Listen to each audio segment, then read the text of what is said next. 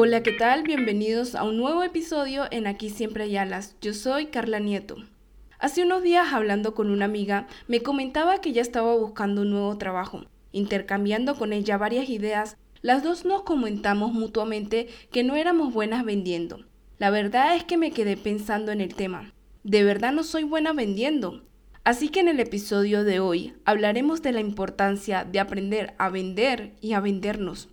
En algún momento llegué a creer que el oficio de vender era una actividad exclusiva de aquellos que reciben una compensación monetaria por lo que hacen, ya sea por comercializar un producto o realizar un servicio. Es justo ahora, tras la conversación con mi amiga, cuando me doy cuenta de que vender es una habilidad que forma parte de nuestra vida cotidiana. Sí, y de la vida de todos. Cuando éramos jóvenes aprendimos a venderle nuestras ideas a nuestros padres para conseguir un beneficio ya sea que nos dejaran ir de fiesta o que nos compraran algo. Cuando te gusta a alguien, aprendes a vender tus cualidades o por lo menos tratas de resaltarla para llamar la atención de esa persona. Cuando vamos a una entrevista de trabajo, tratamos de vendernos como el mejor candidato para el puesto, y así sucesivamente con todos los aspectos de nuestra vida. Arnold Schwarzenegger en su libro Vida Total, mi historia increíble, entre muchos aspectos habla de la importancia de saber vender nos cuenta que a él le llamaba la atención cómo las obras de ciertos artistas cobraban el valor en el momento de su muerte y no quería que esto le pasara a él.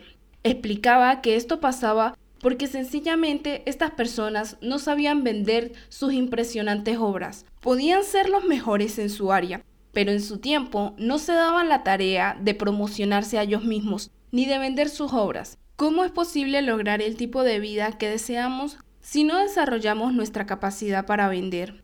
Yo solía clasificar a las personas por sus actividades profesionales y decía, fulano es profesor, mengano es ingeniero, o fulano es contador y mengano abogado.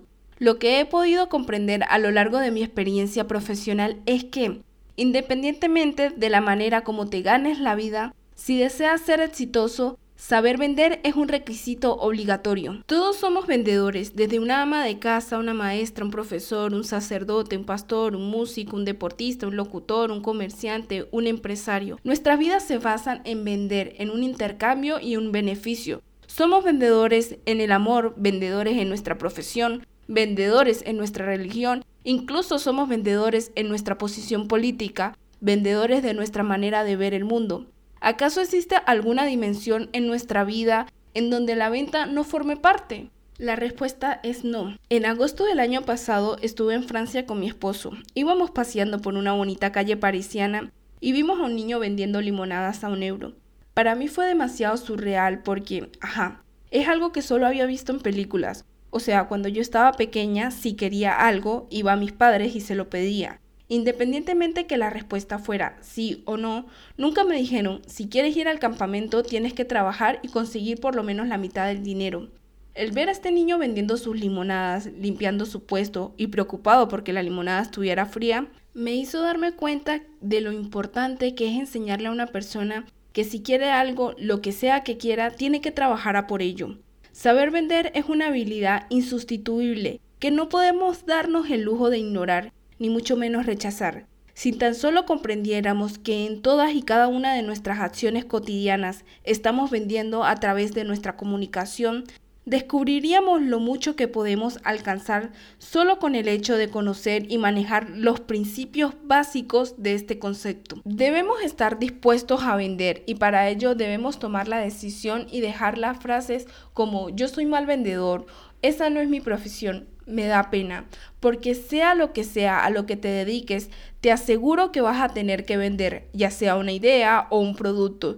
Tal vez ese pensamiento erróneo de que no eres un buen vendedor es el que te está limitando. Quizás sea la razón por la cual no le ves fruto a tu trabajo, a pesar de que trabajes duro. Cuando Arnold Schwarzenegger rodó Conan el Bárbaro, pidió a los ejecutivos que le enviaran a diferentes países para promocionar la película pero a esto no le gustaba del todo la idea, porque a la mayoría de los actores no le gustaba la idea de vender su propia película.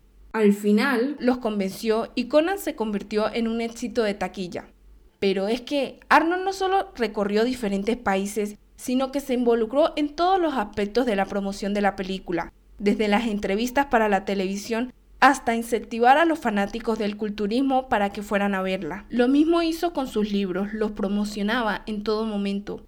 Nos comenta también que cuando hablaba con otros actores o escritores, a muchos no le caía bien la idea de saber vender. Es más, le decían que no querían prostituirse, por si después no tenían el éxito que esperaban, la responsabilidad no era de ellos. Arnold tenía claro la importancia de saber vender y aplicó esto en todo lo que emprendió. Lo aplicó en el culturismo y tuvo éxito, en los negocios y tuvo éxito, en el cine y tuvo éxito, lo aplicó en la política. ¿Y qué crees? Logró convertirse en el gobernador de California, un austriaco gobernador de uno de los estados más importantes de los Estados Unidos. Las empresas triunfan gracias a sus ventas. Un negocio prospera gracias al dinero que ingresa y ese dinero proviene de las ventas, de las ventas de productos y servicios que se trazan en el mercado.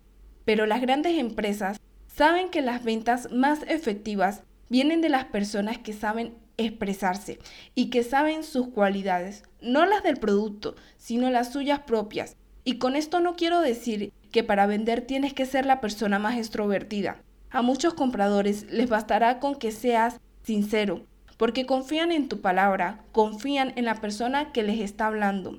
Así que sí, la vida se trata de aprender a venderse. Cuando me planteé la idea de realizar un podcast, tenía muy claro mi objetivo, un podcast basado en mi experiencia y mis creencias, que nos ayude a ti que me escuchas y a mí a superar creencias erradas, que no te sientas solo o sola, que no eres la única persona que pasa por momentos difíciles y que no eres la única persona que en algún momento de su vida se ha sentido perdido o perdida. Por eso el nombre Aquí siempre hay alas, porque quiero que tanto tú como yo nos libremos de pensamientos negativos que no nos aportan nada, que seamos más comprensivos, más compasivos, tanto con los demás como con nosotros mismos. Lograr la aceptación no es fácil. En primer lugar, la persona que se tiene que aceptar es uno mismo. Y aceptar es aceptar sus virtudes, pero también sus defectos, dejar de juzgarse duramente, de criticarse y de hablarse de forma negativa por dentro. Yo decía que no era buena vendedora, pero haciendo este episodio me he dado cuenta que las veces que he tenido que vender tanto un producto como una idea lo he logrado. ¿Que tengo que mejorar? Sí, pero de eso se trata la vida, de estar constantemente superándose. Espero que este episodio haya sido de su agrado y si fue así, me ayudarías muchísimo compartiéndolo a personas que creas que necesita oír esto. Hasta el próximo martes.